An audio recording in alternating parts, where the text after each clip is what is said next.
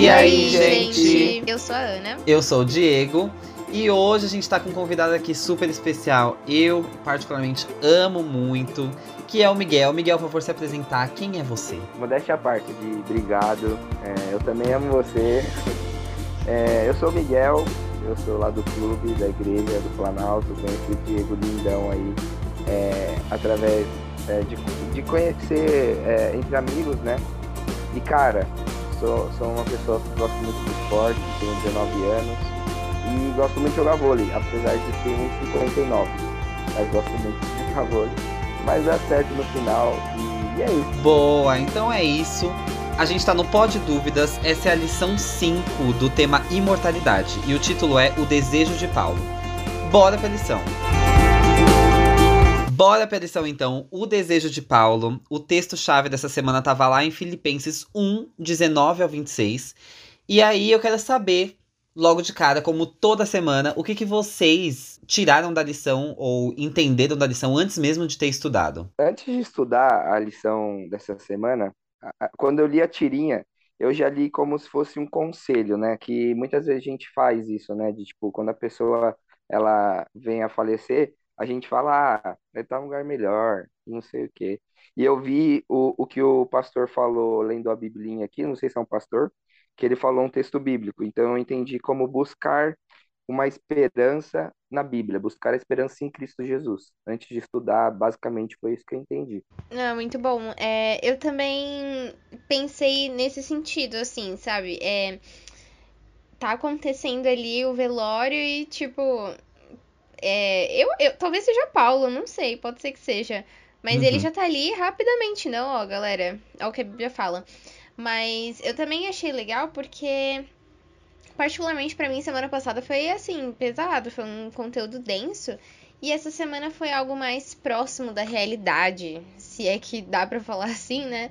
Mas eu achei que eu, o conteúdo foi mais. O texto também foi mais próximo da realidade. 100%. Eu também senti isso. Eu acho que tudo foi muito mais explicativo, ainda mais por conta da, da lição da semana passada. Então, se você não ouviu ou não leu, gente, dá uma lida, porque essa semana é meio que você ter uma. ampliar o entendimento que foi da semana passada com outro verso que traz o mesmo ponto de vista ali de Paulo, né? Então aqui agora a lição traz o desejo de Paulo. Na semana passada, em resumo básico, é, Paulo tinha colocado três opções, né? Ou viver aqui na terra.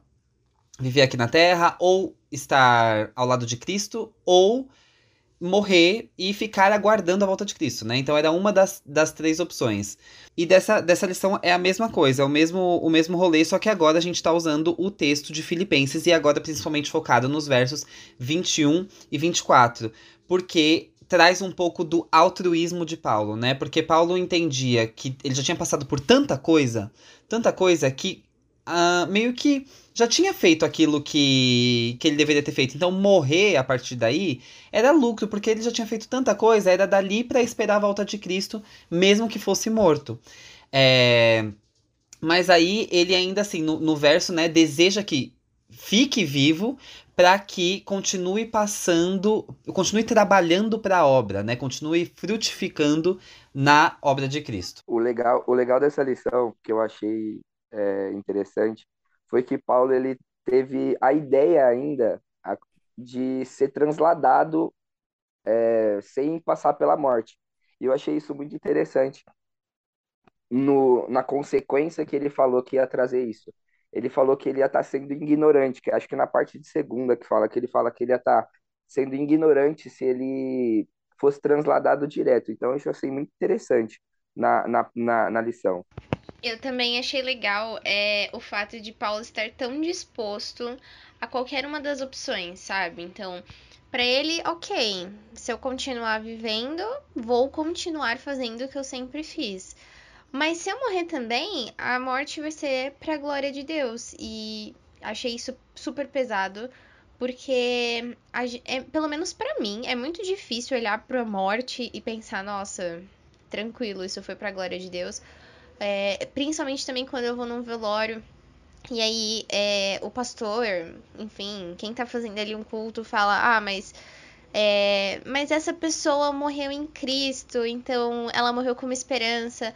A gente acredita nisso, mas ali na hora H é muito, é muito, muito difícil você olhar por esse lado e ver que Paulo, ainda em vida, já pensava dessa maneira, é uma inspiração pra gente, para mostrar que a morte é horrível, não era o plano de Deus, mas dá para fazer ela ainda glorificar a Deus. O caminho da minha família para a igreja adventista, né? Eu não sou adventista de berço, mas eu sou desde novo. Mas é muito doido porque foi através de uma morte, né? Minha tia, meus tios já eram adventistas por muito tempo. E, enfim, e eu tenho um primo que morreu super jovem, assim. Ele era super afinco na igreja, que é filho desses meus tios. E ele era muito legal, tipo, a galera toda gostava dele. Ele era uma bem luz, assim, sabe? Todo mundo descreve assim, eu não, sei dizer, mas todo mundo descreve dessa forma. E quando minha. Quando ele faleceu, ele faleceu num acidente é, de carro. E aí, quando ele faleceu, tipo, tava todo mundo muito pesaroso no velório. Minha, meus tios também estavam, só que ainda assim, é, por exemplo, minha mãe. Ah, minhas tias gostavam todas deles, mas minha mãe em especial é, gostava muito dele e tal, e ela tava bem chorosa e tal, e minha tia falou com essa voz de esperança, sabe? Tipo, porque eles já tinham essa crença de que não é aqui, a vida é, é no céu, sabe? Então, assim, meio que minha, minha tia acalmou, por exemplo, outras pessoas com o testemunho dela. Então, ela tinha essa visão de esperança. E é muito doido porque daí isso bateu na minha mãe de uma maneira diferente. A partir daí começou a tomar o estudo bíblico. É meio que esse processo para a entrada da minha família dentro da igreja. E ver que isso vem desde sempre, né? Existem essas pessoas com esses pensamentos desde sempre. E hoje em dia, apesar desse, desse sentimento de morte ser muito ruim, quando a gente tem essa esperança de que aquela pessoa morreu lutando para estar em Cristo, a gente consegue amenizar um pouco essa dor. É, não a dor do sentimento terreno, né? Mas amenizar na esperança, que foi o que a Ana estava citando. Então, eu acho muito legal isso, porque é bem o caminho que, que trilhou para que hoje eu estivesse dentro da igreja. Uma coisa legal que meio que complementa o que a Ana disse, cara, foi a humildade de Paulo em pensar em continuar vivendo depois de tudo que ele passou. Paulo ele passou por uma vida de perseguição, é, trocou de nome, enfim. Então, tipo, é, a humildade dele parar e falar assim: se eu continuar vivo, eu ainda posso salvar mais pessoas. Mas se eu morrer, eu vou morrer com o consentimento que meu, meu trabalho foi feito. Que até quando ele, ele morre, ele fala: combati um bom combate. Então, ele teve a humildade de pensar, de pensar ainda nas pessoas, de tipo, se eu sair daqui, eu ainda vou poder salvar mais pessoas, mas se eu morrer, ainda tá tudo bem, mas eu ainda posso salvar. E na lição, ele dá a resposta de querer continuar vivo que está na parte de segunda-feira, que fala assim: é, no entanto, Paulo não era egoísta, concluiu permanecer em carne, mais a necessidade, mais a necessidade, mas é, era mais o necessário. Então ele, ele, ele teve esse senso, essa humildade de falar, cara, eu ainda posso salvar pessoas, mesmo eu tendo salvado milhares, mesmo eu tendo pregado, mesmo eu tendo falado do evangelho, eu ainda posso salvar. Então eu gosto, eu, eu, gostei muito dessa humildade de Paulo ao perceber isso, entendeu? Se ele pudesse estar em vida, ele, ele ia poder far, fazer mais por Cristo. Muito bom. É, não sei se vocês estavam na igreja nesse sábado, mas o pastor ele deu um exemplo. Ele, aliás, ele contou uma história no sermão dele que se encaixa muito com o tema da lição dessa semana. E assim, eu vou resumir em 99% essa história, mas é foi o pastor Leonardo, é, não, não sei o sobrenome dele, mas ele é lá da PL. E aí ele tava contando que ele conheceu essa família lá na Bahia e a menina. É, era só o pai e a menina, né? E ela queria muito se batizar, ela tinha 15 anos, e o pai não queria deixar. Até que um dia o pai deixou, mas aí falou que se ela se batizasse, é, ele não estaria mais responsável por ela, né? Uh, o pastor só tava lá é, de, de viagem, então ele arrumou esse esquema todo pra menina se batizar e vazou, foi embora. E aí, quando ela se batizou, aliás, ela se batizou, né? E, e aí o pastor voltou lá um ano depois. E quando ele voltou, ela estava mal, ela estava no hospital é, com uma infecção, enfim, ela estava muito mal mesmo, tipo, ela ia morrer a qualquer momento. E o pai dela tinha horror à igreja adventista, a crente, tudo. Ele não foi no batismo dela, ele não tinha é, interesse nenhum. E aí, quando ele voltou lá um ano depois, que a menina tava doente, ele chegou lá no hospital, o, o pai ficou assim, nossa, é, tá, vai lá, faz o que você tem que fazer, mas não enche o saco da minha família mais, sabe? Uhum. E aí, o pastor tava contando que ele tava. Ele foi lá ungir ela, né?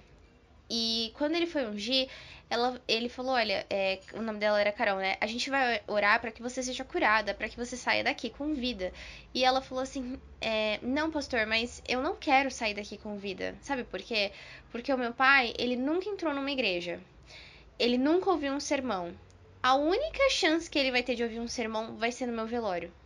Então, se eu morrer, alguém, você, né, ou qualquer outro pastor, vai fazer esse sermão e vai ser a única chance dele de ouvir sobre Jesus. Se eu sobreviver, ele nunca vai entrar numa igreja.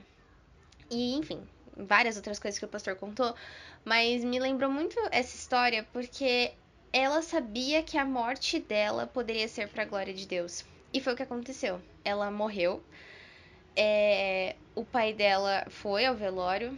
E resumidamente, hoje ele é ancião da igreja. Então, talvez se ela tivesse viva, esse homem nunca tivesse aceitado a Cristo. Talvez tivesse também, a gente não sabe, né? Mas as chances eram bem pequenas. E na morte, ela ainda conseguiu dar um baita testemunho e levar pessoas aos pés de Jesus. Então, foi um exemplo que eu achei muito propício. E, e a história perpetua, né? Porque daí transforma, assim. O, o objetivo dela como pessoa era o pai mas a história tá aí e vai bater em várias pessoas da maneira que tiver que bater, né? É muito, muito demais isso. Exato. E pra gente partir pro final é, da lição, é, vale lembrar que a lição tem citado toda semana a questão do, do morrer e ir pro céu imediatamente não existe, né? Em diversos versos a Bíblia traz isso. Se você, inclusive, que tá ouvindo, tem alguma dúvida em relação a isso, pergunta lá na DM do Insta, porque daí a gente pode mandar vários versos que dizem isso, para você poder é, ter a sua própria interpretação e a sua própria comprovação desses, dessas informações, tá? Mas, é, uma coisa que eu fiquei bem. Antes de puxar pro final, uma coisa que eu fiquei bem impressionado, que eu não tinha pensado nisso, né?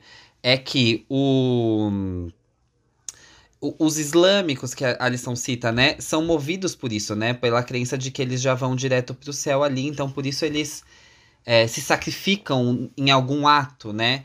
E eu parei, tipo, eu, eu, eu, claramente, se eu fosse pela lógica, eu chegaria nessa informação.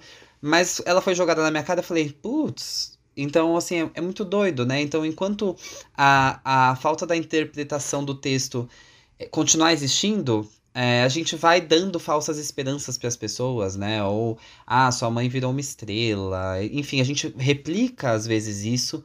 Ou quando a gente não sabe muito o que dizer, né? Tipo, ah, a pessoa faleceu tal e a pessoa não é da igreja, a gente fica muito sem saber o que dizer, né? Porque quando ela é da igreja, a gente vai falar, não, mas é, vai ser o melhor, né? É, enfim, a gente vai dizendo coisas que refletem no, na espiritualidade. Mas quando não é, a gente já fica sem palavras, né? E aí a gente corre o risco de citar esses ditos por todo mundo. É, mas partindo agora para o final da lição, e, e eu quero saber de vocês como vocês resumem essa lição. A gente falou sobre a questão da, do viver e do morrer, que os dois sejam para a glória de Cristo, né? E a lição vai finalizar com isso.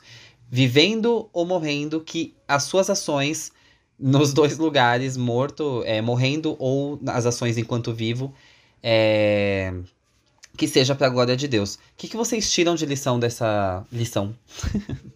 Ah, eu vou começar então. É, para mim, a frase que eu mais gostei tá na quarta-feira, que é uma frase bem curtinha que diz que muito mais desafiador do que morrer por Jesus é viver por ele. Morrer por Jesus deve ser super difícil também, mas viver por Jesus é bem complicado, é, não por causa dele, né? Por causa da gente. E uhum. isso que você falou, até do. De estar falando sobre morte para alguém que não tá num contexto religioso. É muito, muito desconfortável falar sobre isso.